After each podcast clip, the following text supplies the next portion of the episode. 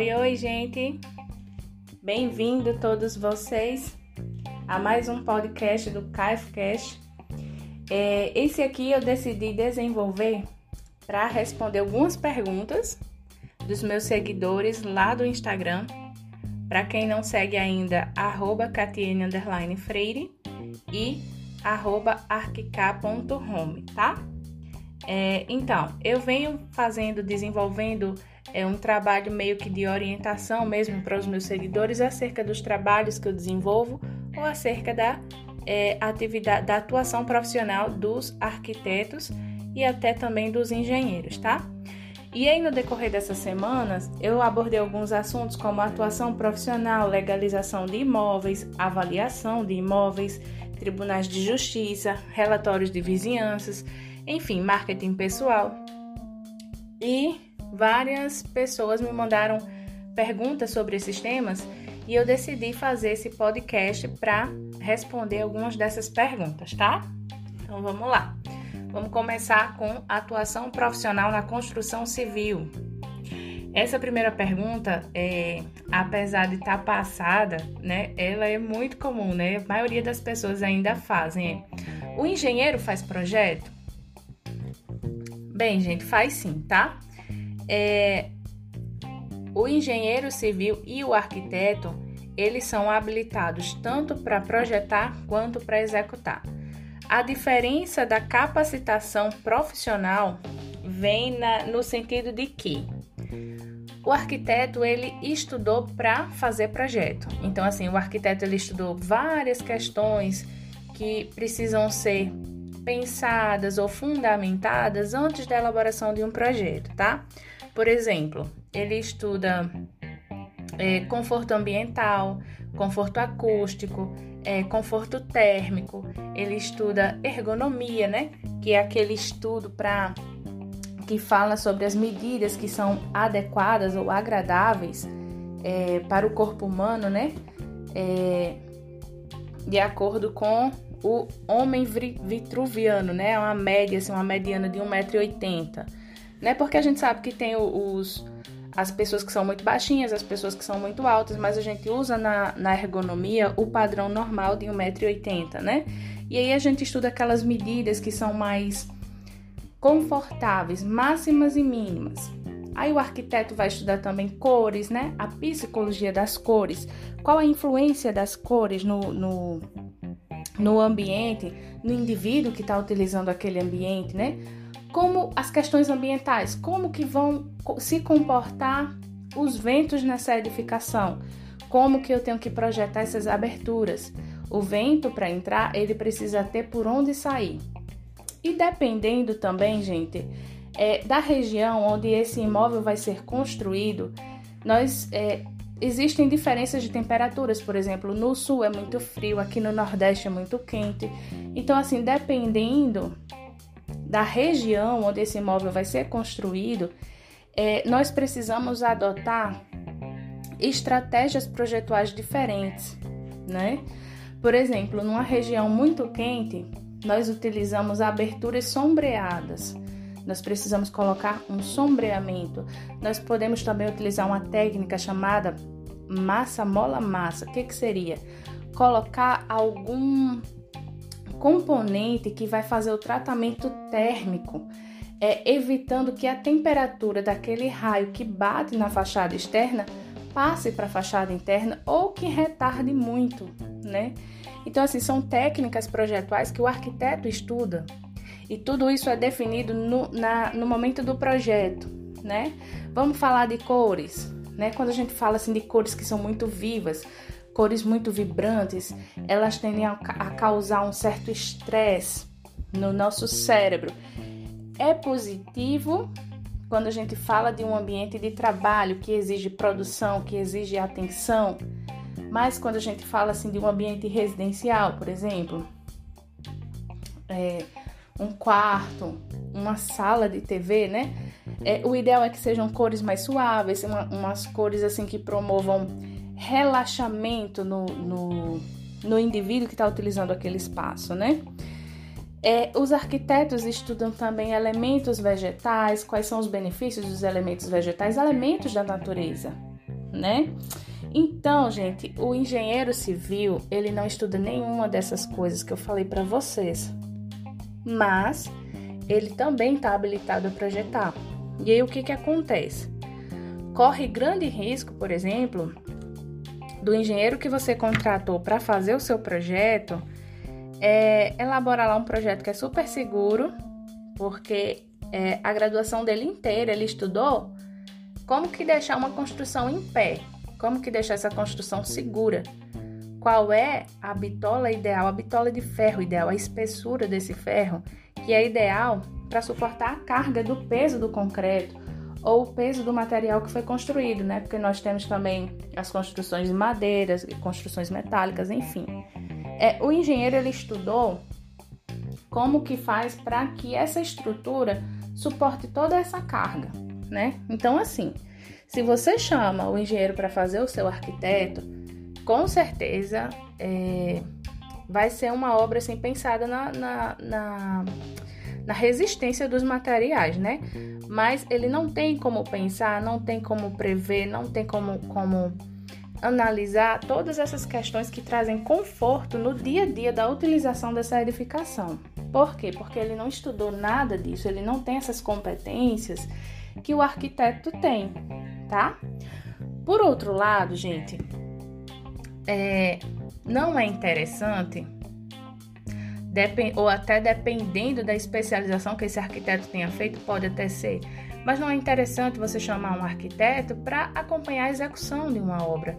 Ele pode fazer? Pode, mas ele não está tão familiarizado quanto o engenheiro civil, com questões de canteiros de obra, tá? Com questões de estrutura. Então, o ideal mesmo seria que vocês tivessem o arquiteto para elaborar o seu projeto e o engenheiro para executar. Porém, no entanto, se vocês não possuem é, condições financeiras de contratar os dois arquitetos para te auxiliar, você pode sim chamar apenas um para lhe acompanhar durante todo o processo de construção, desde o projeto até a execução, ok? Outra pergunta. Qual é a diferença entre o engenheiro e o arquiteto? Eu meio que acabei de responder nessa primeira pergunta, né? Vamos lá. Outra pergunta. O projeto de um arquiteto é muito caro? Hum, não, gente, não é. Por quê?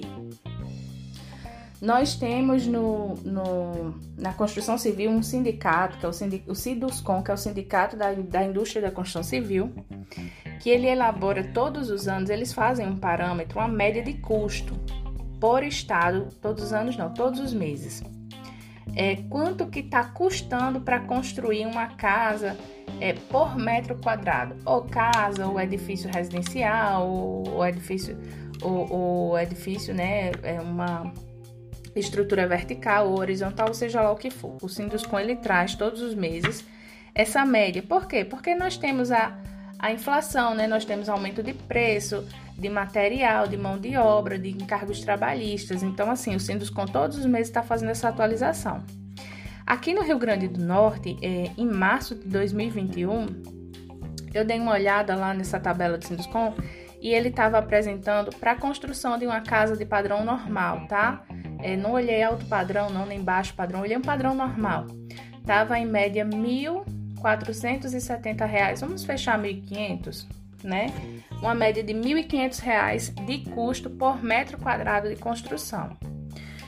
Então, gente, é, quando a gente contrata um arquiteto para elaborar o nosso projeto, nós chegamos no canteiro de obra de forma assertiva. O que, que eu quero falar com isso? O mestre de obra, o engenheiro ou o pedreiro com o servente, a equipe lá que você contratou para poder construir ele já tem as medidas exatas do que, que vai ser construído, como que vai ser construído, o material que vai ser utilizado, né? Então, assim, é, não existe retrabalho, não existe essa coisa de você construir, deu errado, vamos quebrar e refazer. E quando a gente não tem projeto, isso acontece muito.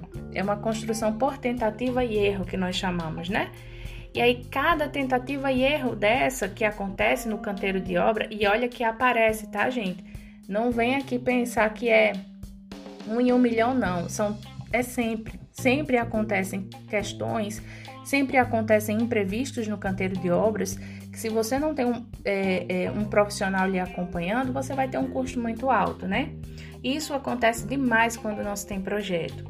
Ah, você contrata o, o pedreiro e fala assim: Ah, seu Francisco, eu decidi construir minha casinha, a princípio vai ser só um quarto e um banheiro. Gente, é um quarto e um banheiro, contrata um projeto, né? Contrata o arquiteto. O arquiteto ele vai cobrar por, por metro quadrado de área ou por hora trabalhada. Se você vai construir só um quarto e um banheiro, o projeto não é caro, né? Nem por metro quadrado, porque o espaço é pequeno, nem por hora, porque o arquiteto vai precisar de pouco tempo né? Se você considerar assim um projeto de uma casa de alto padrão, por exemplo, né? Então, assim, se eu for fazer um projeto residencial de uma casa de alto padrão com 300, 400, 500 metros quadrados, o projeto é caro. É sim, não vou, não vou mentir para vocês não. É caro. Por quê? Porque nós cobramos com base na é, na quantidade de metros quadrados de área construída, tá? Agora, se você vai construir um quarto, uma sala, um banheiro, uma cozinha, gente, não é caro, tá? E assim, quem tem dinheiro para construir, tem dinheiro para contratar o projeto, tá? É, outra coisa, o projeto você não precisa pagar tudo de uma vez, os arquitetos eles parcelam e tal, e você vai ter a segurança de que você está recebendo, você vai conversar ali com o arquiteto das suas condições financeiras, quais são as suas necessidades, quais são os seus sonhos, e o arquiteto vai fazer todas essas análises que eu falei para você, independente de ser um quartinho com um banheiro, independente de ser uma casa de alto padrão, ele vai entregar para você uma solução projetual que atenda todas as suas necessidades e que caibam no seu bolso, tá? Porque nós também avaliamos isso. Qual é o material que eu posso usar para poder construir essa casa e que meu cliente tem condições de pagar, né? Porque você tem orçamento, você vai entregar orçamento para ele. Ó, oh, doutora Catiane, eu só tenho 30 mil para construir a casa, então eu vou elaborar o meu projeto pensando nesse seu orçamento de 30 mil, para não ultrapassar ele, né? Quando você vai construir apenas com pedreiro, você não tem orçamento, você não tem parâmetro, é, você não sabe o material que vai ser utilizado, você não sabe medidas, e aí no dia a dia vocês vão construindo, os erros vão aparecendo, os imprevistos vão acontecendo quebra a parede, refaz parede, quebra a porta, é, coloca a porta no outro lugar, a janela rachou, vamos fazer um reforço e tudo isso, gente, você vai estar tá gastando por metro quadrado R$ 1.500. Enquanto que às vezes o projeto lhe custaria R$ 1.500 ou R$ 2.000 ou R$ 2.500, né? Então, assim, ainda parcelado, né? Então, assim, vale muito a pena, contrata o projeto antes de começar na construção, tá bom? Outra pergunta. Posso escolher apenas o engenheiro para auxiliar na minha construção? Pode sim, como falei para vocês antes aqui, tá? É, vocês podem escolher ou o arquiteto ou o engenheiro para lhe auxiliar durante todo o processo de construção e execução. No entanto, você tem que analisar que cada um tem suas competências e o engenheiro não vai saber projetar tão bem e o arquiteto talvez não esteja tão, atenta, é, tão atento as questões inerentes à, à construção quanto o engenheiro civil, tá? Fechando com o pedreiro na construção, eu economizo. Bem, acabei de falar para vocês, né, sobre a questão do Sinduscom. Então, não, gente, é, vocês precisam pensar o seguinte: é não contratar o arquiteto deixa a sua obra mais cara, tá? Contratar o arquiteto viabiliza a sua obra. Então não tenta pular essa etapa não, contrata o arquiteto, faz... E outra coisa, pagando as taxas da prefeitura, tá, gente? Tudo certinho, tudo direitinho. Lembra que se o fiscal da prefeitura chegar lá quando você estiver fazendo a sua construção e você não tiver com alvará de construção, a multa que você vai pagar é muito mais cara do que se você pagasse as taxas. E as taxas não são caras não, tá, gente? São taxas baratas que dá sim para se pagar e fazer tudo certinho. Tá, vamos entrar agora nas perguntas sobre legalização de imóveis. Como saber se o meu imóvel está irregular? Gente, é muito simples. Vai lá no cartório de registro de imóveis e pergunta sobre a matrícula do seu imóvel. Você vai analisar essa matrícula e vai ver se a sua casa está condizente com o que vem anotado ali na matrícula. A matrícula é o registro que o seu imóvel tem lá no cartório. Ele vai falar tudo sobre ele. Ele tem a vida do seu imóvel lá, tá? Desde a construção, é, metros quadrados de área, os, os compartimentos que a sua casa tem, quem são os proprietários, se você é casado, é, tá lá constando o seu nome com o do seu esposo ou do seu cônjuge, né? Então tá tudo lá na matrícula. Se o seu imóvel hoje se encontra da mesma forma conforme está lá na matrícula descrito, o seu imóvel está regularizado, tá? Se tiver alguma divergência, aí seu imóvel está irregular e aí precisa regularizar. Comprei minha casa pelo Minha Casa Minha Vida. Já consegui quitar e tenho a escritura, mas aumentei um quarto e a varanda. Preciso ir no cartório? Então, gente, foi isso que eu falei para vocês agora. Isso é muito comum de acontecer. As pessoas procuram o banco, geralmente a Caixa Econômica, que é o maior banco que trabalha com financiamento, banco público, né? E aí faz o contrato desses programas sociais, que antigamente era Minha Casa Minha Vida, agora é Casa Verde e Amarela. É, mas é basicamente a mesma coisa. A pessoa vai lá, compra uma casinha com dois quartos, casinha padrão, aquele embriãozinho, e com o decorrer do tempo vai ampliando conforme as necessidades da família, né? Só que o que que acontece? Cada modificação que você faz precisa ser atualizado no seu, é, na sua matrícula, que é o que a gente chama de averbar, tá? Então, assim, se você, por mais que você tenha a escritura da casa, se no seu registro de, de, se lá no cartório, na sua matrícula, no cartório de registro de imóveis, a sua casa, as modificações que você realizou não tiverem averbadas no cartório, atualizadas, é, por mais que você tenha escritura, o seu imóvel está irregular, certo? E aí você só vai poder fazer qualquer movimentação com esse imóvel se você quiser repassar ele, se você quiser vender, se você quiser fazer uma doação para um filho ser um herdeiro, né? Só vai ser possível depois que esse imóvel tiver sido regularizado. E aí, quem é que pode seguir com essa regularização? O arquiteto, tá? É o arquiteto que segue com essa regularização. Ele vai, vai dar entrada no cartório, o cartório vai solicitar o projeto. Então, assim, o arquiteto vai lá observar o que foi que você acrescentou na sua casa, vai fazer um levantamento arquitetônico, vai elaborar o projeto que o cartório pede e aí sim vocês dão entrada na regularização. E aí, gente, vai ter que atualizar também na prefeitura, é, na Receita Federal, porque nós estamos falando também de IPTU, né? Porque o IPTU ele é, ele é contabilizado de acordo com a metragem da sua residência. Então, assim, se você estava pagando um IPTU de uma casa de 50 metros quadrados, mas você fez a ampliação, sua casa está com 80, então provavelmente você vai ter que regularizar também, tá? que mais? Construir no terreno que ganhei do meu pai. Como faço para regularizar? Bem, aqui essa pergunta ela não está muito é, explicando muito bem como é que está a situação desse terreno. Esse terreno ele é um terreno de posse ou esse terreno é um terreno é um lote que tem a escritura. Gente, se for se for um terreno que tem escritura e você seguiu com a construção da sua casa, é o mesmo procedimento. Contrato o arquiteto, ele vai solicitar primeiro o projeto do terreno, né, a topografia. Em seguida, ele vai fazer o projeto da casa, vai fazer o levantamento da casa que você construiu, vai elaborar o projeto da sua casa para poder dar entrada no cartório e seguir também com a atualização na prefeitura e na Receita Federal, tá? O tamanho do meu terreno está menor do que as medidas que constam na escritura. Como faz para ajeitar? Gente, isso é muito comum de acontecer. Né? Geralmente os vizinhos é, podem ter ocorrido duas questões aí.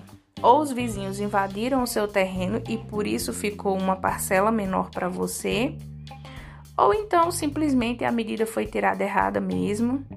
Eu já vi diferença de um metro, geralmente são de, de centímetros, mas eu já vi diferença até de um metro, tá? Então, você primeiro vai precisar é, consultar seus vizinhos e pedir para verificar de forma gentil, muito gentil e agradável, porque nem todo mundo gosta né, de, se, de é, mostrar assim, os, os documentos e tal. Mas aí você explica a sua situação do seu terreno, vai lá nos seus vizinhos, pede para verificar como que tá as medidas do lote deles, faz uma medição se está batendo, né?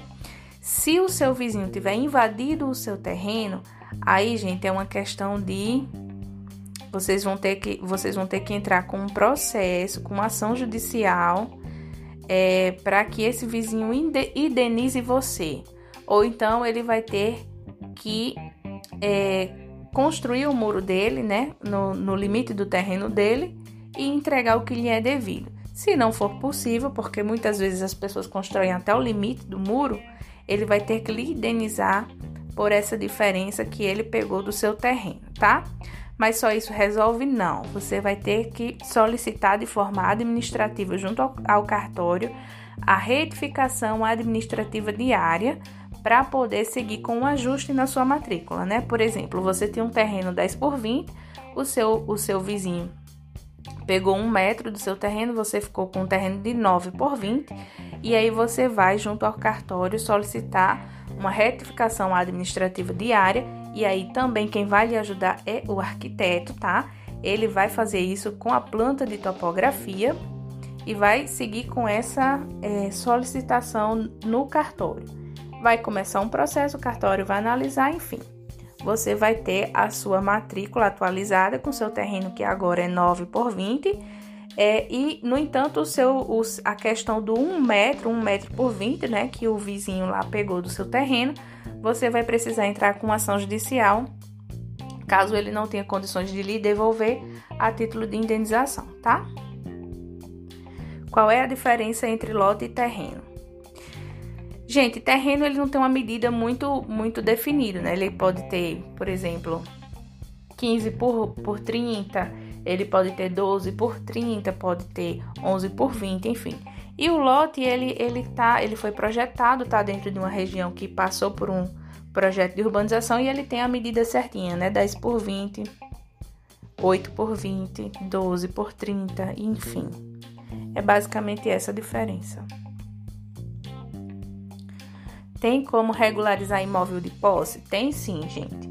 É, hoje em dia é possível utilizar é, o método do uso capião, que aí você vai entrar com ação judicial e aí você vai solicitar ao juiz que lhe dê a titularidade daquele terreno. É mais demorado porque você vai envolver justiça, você vai ter que provar, você vai ter que documentar. Geralmente a outra parte também vem contra-argumentar e são anos ali com aquele processo na mesa do juiz, quatro, cinco anos às vezes, e, e você pode sim ter, é, acabar com a posse do terreno, com a titularidade do terreno ou não. E existe a outra forma que é através do REURB, que é uma nova lei que veio para facilitar esse processo de regularização de forma administrativa sem a necessidade do juiz, tá? Mas, independente de de ter que entrar com ação judicial ou não, é necessário que você contrate um advogado em primeiro momento.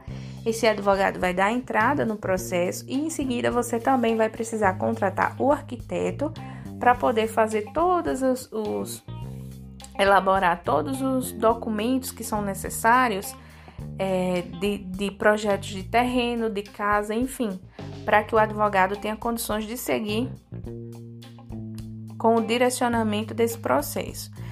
É, esse processo do REURB ele é mais rápido, gente, já que ele não precisa, ele não necessita da, como que eu digo, do, do, da decisão do juiz.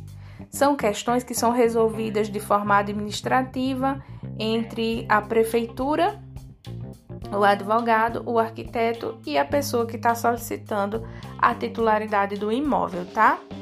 E aí vai depender só mesmo da celeridade da prefeitura, geralmente em dois anos no máximo, é, se consegue essa, essa titulação do imóvel. Às vezes eu já vi casos de pessoas que conseguiram com dois meses, tá? Então, assim, a diferença é grande. Mas tem sim, tem essas duas formas de conseguir a titularidade e a regularização do terreno de posse. Vamos entrar agora sobre avaliação de imóveis. Qual é o profissional que é mais indicado para realizar a avaliação de imóveis? Gente, a avaliação ela é realizada ou por engenheiros ou por arquitetos, tá? Nós temos é, a norma 14653, que é uma norma brasileira que fala sobre avaliação de bens. E ela fala lá bem claro, ela diz bem claro que quem realiza a avaliação, laudo de avaliação de imóveis, são os engenheiros de diversas especialidades e arquitetos. Tanto é que a, a, o termo que se utiliza no, na, na questão da avaliação é engenharia de avaliações, né? Então, assim, ela não, não faz parte da competência do corretor de imóveis. O corretor de imóveis, o que ele faz é um PETAM. Esse PETAM é um parecer técnico de avaliações mercadológicas. O que, que seria isso? Ele vai colocar num papel uma média de mercado de compra e venda de imóveis que são parecidos ou que têm características parecidas com esse que você tem, né? Com aquele que você está querendo vender, colocar no mercado de consumo. Mas ele não tem competência técnica para avaliar a saúde dessa edificação, né? Como é que ela se encontra, antes de dizer qual o valor dela. Por quê? Porque, por exemplo, você tem um, um, um apartamento de 70 metros quadrados em uma área que é valorizada na cidade, que normalmente é vendido aí na faixa de 200 mil. Só que esse imóvel ele está com problemas estruturais, ele está com infiltrações, ele tem várias questões é, que vão depreciar esse imóvel e que ele não vale esses 200 mil, tá? Então ele vai valer ali 100 mil, às vezes até menos, dependendo de como que está depredado esse imóvel, né? Ou por outro lado, por exemplo, a média desse imóvel é 200 mil, só que esse imóvel em específico ele foi valorizado porque o proprietário trocou todo o piso que era comercial e colocou porcelanato. Ele tirou aquelas, aquelas bancadas que eram bancadas simples da cozinha, dos banheiros, e ele colocou lá bancadas de mármore, né? Ele fez tudo sob medida, com cooktop é, da cozinha, colocou uma coifa lá, os móveis todos projetados. Ele chegou e fez também um, um trabalho com gesso de rebaixamento, com novos pontos de luz, de iluminação focal direcionado. Então, tudo isso valorizou o imóvel. Então, um apartamento que seria uma média de 200 mil agora está valendo 300 mil, tá? Então, assim, quem tem competência para observar, diagnosticar as questões relacionadas a esse é, imóvel, seja ele casa ou apartamento ou prédio comercial, enfim, o que for, uma edificação, são engenheiros e arquitetos, tá? A imobiliária que coloquei meu imóvel para vender me informou que eles também fazem avaliação. Qual é a diferença entre a avaliação do arquiteto e a do corretor? Bem, gente, eu meio que já falei aqui para vocês, tá? A diferença é essa: o corretor ele pega um padrão de mercado, pega uma média lá de 10, 20 apartamentos e diz mais ou menos quanto é que vale o seu. O arquiteto e o engenheiro eles vão analisar o seu imóvel conforme suas próprias características e vão fazer vários cálculos e várias análises para falar para você qual que é o valor real da sua edificação. Outra coisa, gente, é esse PETAM que é desenvolvido pelo corretor de imóveis, ele não é um documento oficial válido, tá? Ele não é reconhecido pela justiça nem pelos bancos públicos. É, já o, a avaliação, laudo de avaliação que é realizado pelo engenheiro e pelo arquiteto, ele, eles são laudos que são é, fortemente embasados, que possuem como é que eu digo, peso, né? Então, são documentos que são é, reconhecidos por todas as instituições, desde bancos públicos, é, justiça, a prefeitura da sua cidade também, de repente você não concorda lá com o valor que está sendo cobrado no seu IPTU, e aí você, você solicita um laudo de avaliação, e com esse laudo de avaliação você chega lá na prefeitura de forma administrativa para contestar o valor do IPTU que você está pagando e muitas vezes você até consegue diminuir esse imposto, tá? Que mais? Ah, a questão de valores, tá, gente? É, dependendo do tamanho do seu apartamento, o corretor vai cobrar a mesma coisa que o arquiteto e o, e o engenheiro, tá? Por quê? Porque o corretor ele cobra uma porcentagem de acordo com a, o tamanho, o valor que o seu apartamento, o valor que ele avaliou do seu apartamento, né? Então, assim, ele também tem interesse de colocar o valor do seu, do seu imóvel lá em cima, porque quanto mais caro for seu imóvel, maior vai ser o pagamento dele, né? Então, tem isso também. E o arquiteto e o engenheiro não, eles vão lhe cobrar conforme a quantidade de horas que eles precisam para elaborar um laudo, independente se a sua casa vale 50 mil ou 100 mil, tá? Que mais? Existem vários tipos de avaliação, como eu sei qual delas que eu tenho que contratar? Então, existem sim alguns tipos de avaliação, mas quem vai definir é, não é o, o contratante, nem tampouco o arquiteto ou engenheiro. O que define a, o tipo de avaliação que vai ser utilizado são as características do próprio imóvel, né? A NBR que eu falei para vocês lá no início, ela já diz bem direitinho qual o tipo de, de, de avaliação que eu devo utilizar em determinadas situações. Então, assim, se o seu imóvel é uma casa, se o seu imóvel é um prédio comercial, se o seu imóvel é uma escola, um hospital, enfim. Para cada tipo de edificação existe um tipo de avaliação, ok? A avaliação é feita também para terreno? Sim. Quando eu falo de imóvel, eu não estou falando só de, de, de construções, tá? É, quando eu falo imóvel, eu falo de lotes também. A gente pode avaliar um lote, até porque o lote ele foi construído, né? É, foi construída ali uma infraestrutura para ele, tem energia chegando, tem água chegando, tem uma calçada, tem meio fio, né? Então o lote não deixa de ser construído, tá, gente? Mas mesmo que fosse só um terreno sem nenhum tipo de infraestrutura, também é passível de avaliação, tá? Qual é a lei que fala que o arquiteto que faz avaliação de imóveis? Então, gente, essa pergunta aqui eu acho que foi de um corretor. Mas enfim, vamos lá. Gente, é, nós não temos uma lei que diz que é o engenheiro que faz e o arquiteto que faz. Nós temos a NBR. Essa NBR, ela é uma norma técnica que é, é, elaborada por um instituto de peso, um instituto que é consagrado, que é a Associação Brasileira de Normas Técnicas. Porém, a ABNT não faz parte do governo e ela não tem autoridade para redigir leis. No entanto, nós temos o Código de Defesa do Consumidor, que é a Lei 7078, se eu não me engano, de 1990. Ela traz lá no artigo 39 é, que que é vedado ao prestador de, de serviço colocar no mercado de consumo produtos ou serviços que estejam em desacordo com as normas expedidas pelos órgãos competentes. E aí ela fala, ela traz como órgãos competentes a Associação Brasileira de Normas Técnicas e o Conmetro. Então, assim, como esse serviço de avaliação é uma prestação de serviço e está sendo colocado no mercado de consumo, então, obrigatoriamente, o profissional que realizar a avaliação de imóveis precisa obedecer à lei do Código de Defesa do Consumidor. E é essa lei está dizendo que é obrigado seguir a NBR, tá? Então, sim, a NBR 14653, ela não é uma lei, mas o Código de Defesa do Consumidor faz com que ela tenha força de lei. Deu para entender? Então, gente, qual é a lei que fala que o arquiteto faz avaliação de imóveis? Código de Defesa do Consumidor, artigo 39, e é, que manda seguir a NBR 14653, tá? Para que serve a avaliação do arquiteto? Gente, essa, essa pergunta ela é bem ampla, assim, acho que não vai dar para falar tudo.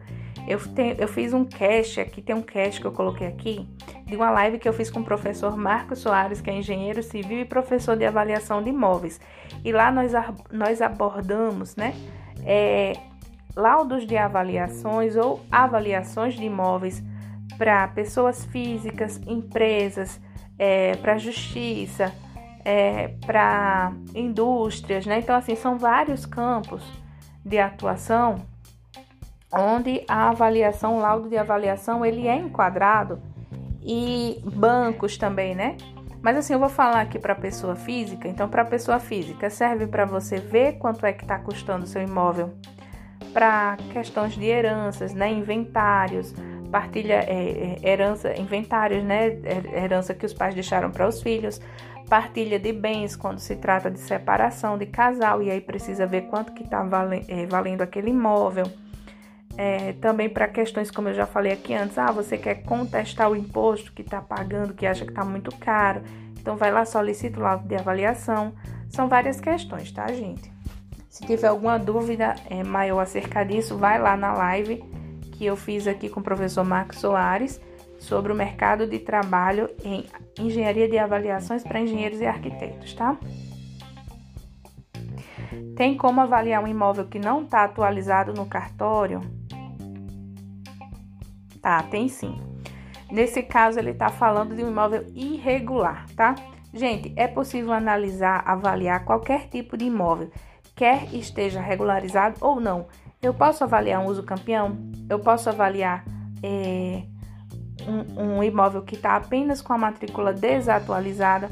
Só que o que, é que vocês precisam entender? Que o imóvel que está irregular, ele não tem o mesmo valor que um imóvel que está regularizado.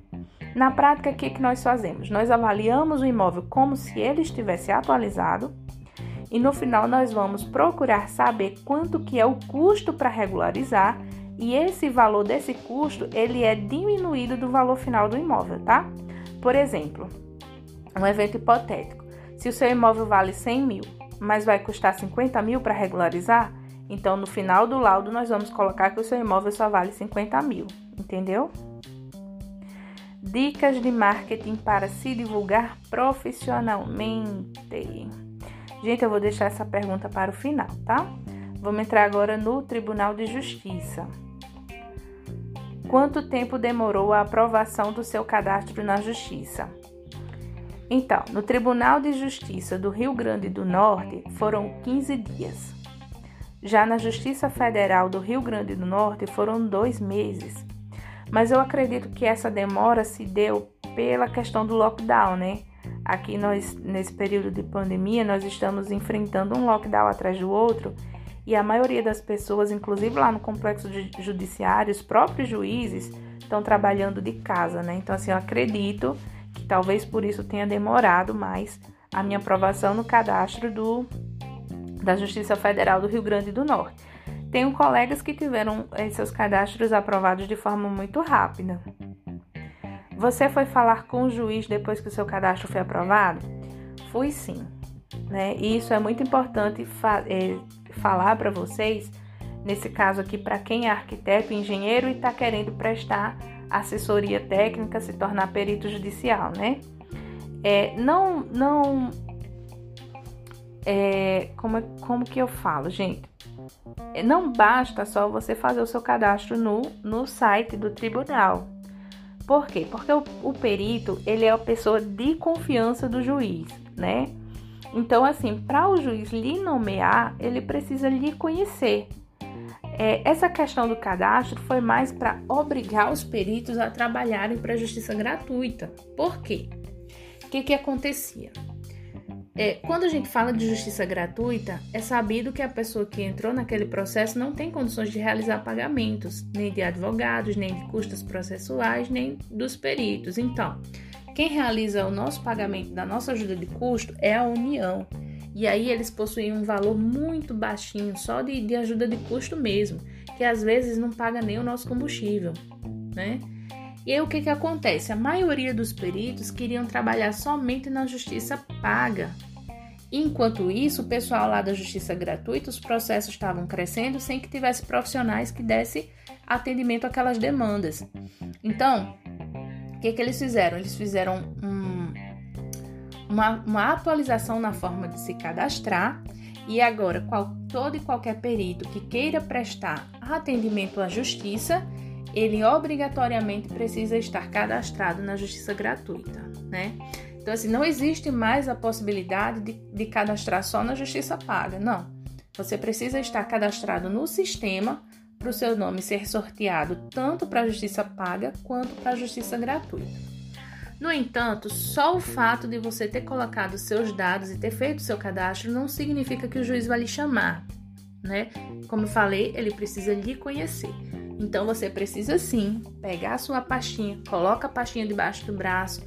Por mais que você tenha colocado todos os documentos lá no sistema, coloca na pastinha também. Faz é até uma, uma é até a próxima pergunta é essa. O que que você levou no seu kit de apresentação? Então vamos lá, gente. Coloca o teu currículo atualizado, coloca a NBR 14653 impressa para mostrar para o juiz que você sabe do que está falando. É, faz um portfóliozinho seu agora formal, tá? Um portfólio formal, mostrando alguns laudos que você já realizou, né? Algumas amostras para apresentar para o juiz que você já tem experiência. Ah, que mais? Currículo, norma, Sim, o cartão de visita, tá? Se você puder levar a sua, a sua pastinha com a logo da sua empresa, é melhor. Por quê? Porque isso imprime na, na mente do juiz, né? Que você é uma pessoa organizada, que você tem sua própria pastinha com seu cartão de visita, com a sua logomarca. Se não for possível, gente, leva uma pastinha transparente mesmo, mas coloca lá teu cartão de visita, tá? Aí, se você não tiver, é, foi a pergunta aqui, não tem experiência Posso visitar o juiz? Pode sim. Se você não tem experiência, você só não vai levar o portfólio, né? Mas você leva é, o currículo, o cartão de visitas e a norma impressa.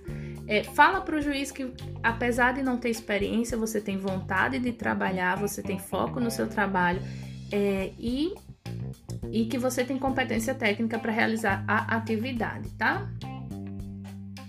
Alguma dica importante para quem vai visitar o juiz pela primeira vez? Tem sim.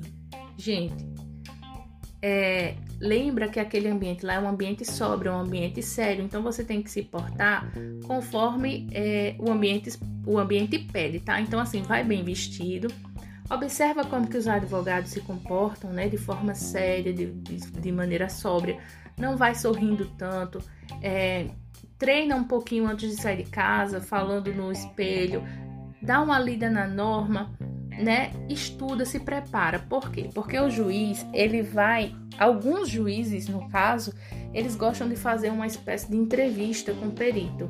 E ele precisa ver que você tem segurança naquilo que você está passando para ele, né?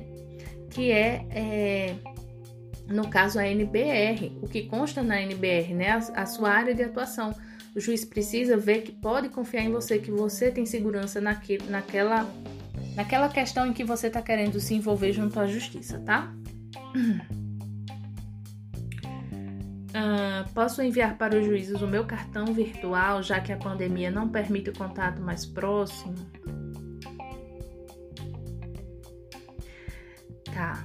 É, gente, como eu falei para vocês, o intuito de você visitar o, o juiz é que ele lhe conheça e tenha segurança que você tem condições de realizar o serviço que ele está pedindo, que ele está precisando. Lembra que o perito ele é, eles são os olhos do juiz naquilo que o juiz não consegue enxergar. O que, que eu quero falar? O juiz não tem competência técnica para analisar uma estrutura de uma casa, por exemplo, né? Então, se ele precisa de uma inspeção predial, ele não tem como chegar lá e fazer a avaliação dele. Ele vai precisar do perito. Então, ele só vai nomear um perito para realizar essa avaliação por ele se ele sentir segurança nesse perito, tá? Então, sim, você precisa visitar nada de cartão virtual, é, coloca lá a tua máscara, usa álcool em gel, faz todas as medidas de segurança que são necessárias, que se fazem necessárias, mas vai lá falar com o juiz, porque o juiz ele vai analisar sua forma de se vestir, sua forma de falar, sua forma de se expressar, a segurança no seu tom de voz, né? Ele vai fazer uma leitura geral em você antes de lhe nomear, tá bom? O que eu faço se chegar para mim uma avaliação que ainda não sei fazer? Chamo coleguinha, ué. Gente, isso é muito comum, ninguém nasce sabendo. É, nós mesmos nos formamos na faculdade sem saber nada sobre avaliações. É necessário buscar conhecimento, é necessário buscar uma qualificação lá fora. Então, assim, faz um curso, gente. Tem cursos aí que são ministrados pelo próprio CREA. O IBAP oferece cursos atrás de cursos com mil reais, mil e quinhentos. Você faz um curso E aí você passa a ter contato também com outros profissionais avaliadores que já possuem mais experiências, troca é, é, WhatsApp, faz o teu network lá. E aí no momento que chegar uma avaliação que você não sabe fazer, Aí você manda um WhatsApp lá para aquele avaliador mais antigo, né? Por mais que você passe 70%, 80% do valor para ele, porque é ele que vai fazer, mas você tá ali do lado aprendendo, tá? E aí no próximo momento que chegar esse tipo de avaliação para você, você já vai saber fazer. Nada de recusar, tá? Ah, relatório cautelar de vizinhança. Vamos falar agora sobre relatório cautelar de vizinhança. Qual é a finalidade do relatório cautelar? Então, gente, o relatório cautelar de vizinhança, ele é um documento que ele é preventivo. O que que significa isso? É, no momento em que vai começar a construção de um empreendimento, de um de um prédio que dois, três pavimentos ou até de um edifício residencial com 20, 30 pavimentos, normalmente é a fundação dessas estruturas é uma fundação que é mais profunda. Eles precisam trabalhar dois, três, quatro subsolos ou às vezes estacas, né, de 20 metros lá no chão. E quando está se trabalhando essa fundação, existe um nível de vibração muito alto que pode se impactar as casas que estão ali vizinhas, né, naquela região. Então pode acontecer rachaduras nessas casas, né? Elas podem ficar fragilizadas, tá? E aí o que que acontece? Quando o dono dessa dessa casinha que está lá do lado dessa construção bate lá na porta do canteiro de obras e pede para falar com o engenheiro responsável, o engenheiro vai perguntar assim: como é que eu sei se a sua casa não já estava rachada antes da gente começar o serviço? Né? Então, assim, fica o disse, o disse me disse, né? Fica aquele, um, uma palavra contra o outro, né? O proprietário não tem como provar que a casa não estava rachada e o, o engenheiro não tem como provar que aquela rachadura já existia. Então, por mais que você entre na justiça, você não vai ter provas, o processo vai correr lá vários anos é, como o juiz não tem provas para avaliar, não tem como condenar a construtora, né? Então, assim, vai ter dor de cabeça, estresse, sua casa vai ficar fragilizada e você vai ter todo o custo, sim, para poder reformar e reforçar a sua casa, tá? Então, gente, esse relatório cautelar ele serve como esse documento que é necessário para a justiça caso haja algum problema, né? Então, se começou uma, uma vai começar um empreendimento, é importante dizer isso. Esse relatório cautelar de vizinhança ele só pode ser feito antes do início da construção, tá? Porque depois que a obra começou, ele perde a, a eficiência, né? Não, eu não tenho como arquiteto, eu não tenho como chegar numa casa onde a construção já está lá todo vapor, a, o empreendimento já está lá todo vapor, já foram feitas várias vibrações e eu não tenho como chegar nessa casa e emitir um relatório dizendo que a casa estava perfeita, sendo que a obra já começou, tá? Então, assim, a obra precisa, esse relatório precisa ser gerado antes do início da obra, naquele momento que o canteiro de obra está sendo preparado. Aí você chama o arquiteto avaliador e pede para ele realizar o relatório cautelar de vizinhança. Nada mais é, gente, do que uma inspeção predial, tá?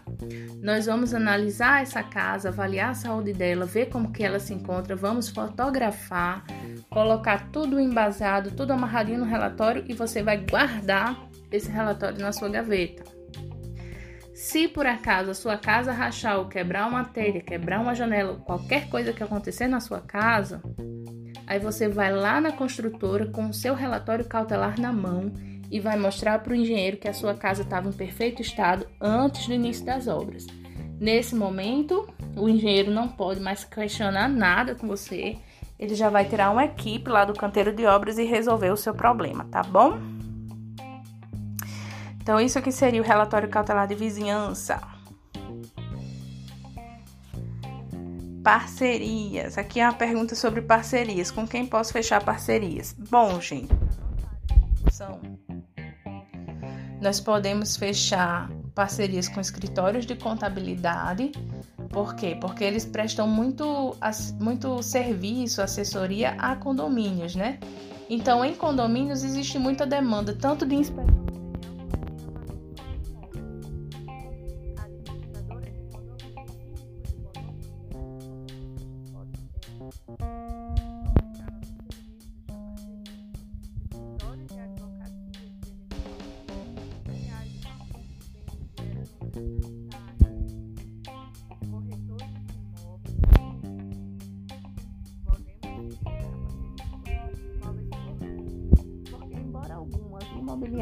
falem que eles fazem avaliação, eles sabem que existem alguns tipos de avaliações que eles não, por mais que eles queiram realizar, eles não têm competência, né?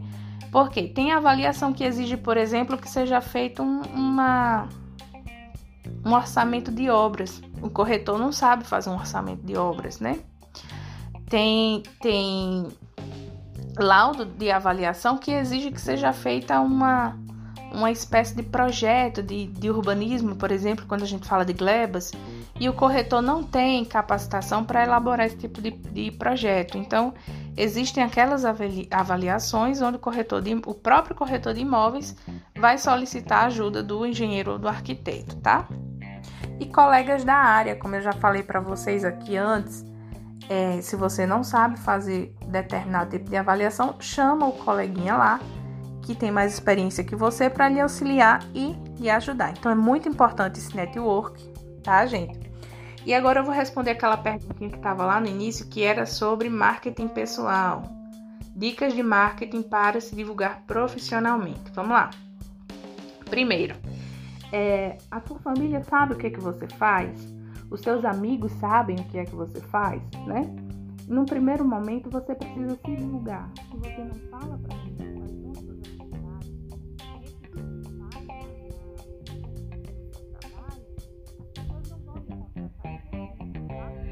Então, assim, é importante usar redes sociais? É. Usa redes sociais, mas também usa aquele churrasquinho lá que o teu amigo te chamou para participar, né? Vem aqui pro churrasquinho, final de semana, meio-dia, meio quilo de carne é, traz uma garrafa de uísque, né? Então aproveita lá aquela roda de amigos. Você não vai passar o dia inteiro falando sobre o seu trabalho, não. Mas tira um momento naquela roda de amigos e fala o que, é que você trabalha, né? Ah, eu tá precisando de um laudo de avaliação. Eu, eu passo lá, eu avalio sua casa, né? Seus amigos da academia sabem o que você faz? O pessoal da igreja? Então, gente, se divulga. E não é só falar assim, ah, eu faço avaliação de imóveis. As pessoas não sabem o que é um laudo de avaliação. Você precisa dizer o que é o laudo de avaliação, é, para que, que ele serve e quais são os problemas que ele resolve. Entendeu? Porque as pessoas precisam é, compreender por que, que eles precisam de um laudo de avaliação de um engenheiro e de um arquiteto, tá? Ah, vai para as redes sociais também, mostra teu rosto, apresenta teu trabalho, usa os stories, né? coloca lá o que, é que você está fazendo no dia a dia e busca assim parcerias. E quando eu falo de parceria, gente, é parceria é todo mundo precisa ganhar, tá? Então, assim, se você vai procurar um corretor imobiliário, por exemplo, oferece para ele uma porcentagem do seu laudo, do valor que você fechou. 5%, 10%, você que vai analisar aí qual é a sua realidade. Por quê? Porque ninguém vai lhe entregar cliente de graça. E se, e se a gente parar para pensar que a outra pessoa está trazendo é, um cliente para você, é justo que ela ganhe uma comissão, tá? Então, assim, se o seu valor, se o seu laudo, por exemplo, é 5 mil reais, passa 500 reais para ele de comissão, já que ele trouxe o cliente para você, tá? Então, assim, todo mundo precisa ganhar. É basicamente isso, né? É, coloca a pastinha debaixo do braço, vai lá na justiça falar com o juiz, mas vai também nesses outros escritórios, bate na porta dos escritórios, fala com os advogados, com os escritórios de contabilidade, com, com as administradoras de condomínio, né, os escritórios de advocacia. Coloca a pastinha debaixo do braço e vai lá falar sobre o seu serviço para essas pessoas também, tá? Então, marketing pessoal é basicamente isso. E as nossas perguntas acabaram por hoje. Espero que vocês tenham gostado, tenham aprendido bastante. O meu intuito aqui é estar sempre ajudando vocês com o meu conhecimento da forma que eu posso, tá bom? Então, gente, se vocês ainda não me seguem lá no Instagram, arroba Freire e arroba é, arquicar.home, tá? Tenho esses dois perfis, me segue lá, tô sempre compartilhando conteúdo. E muito obrigada a todos e até mais.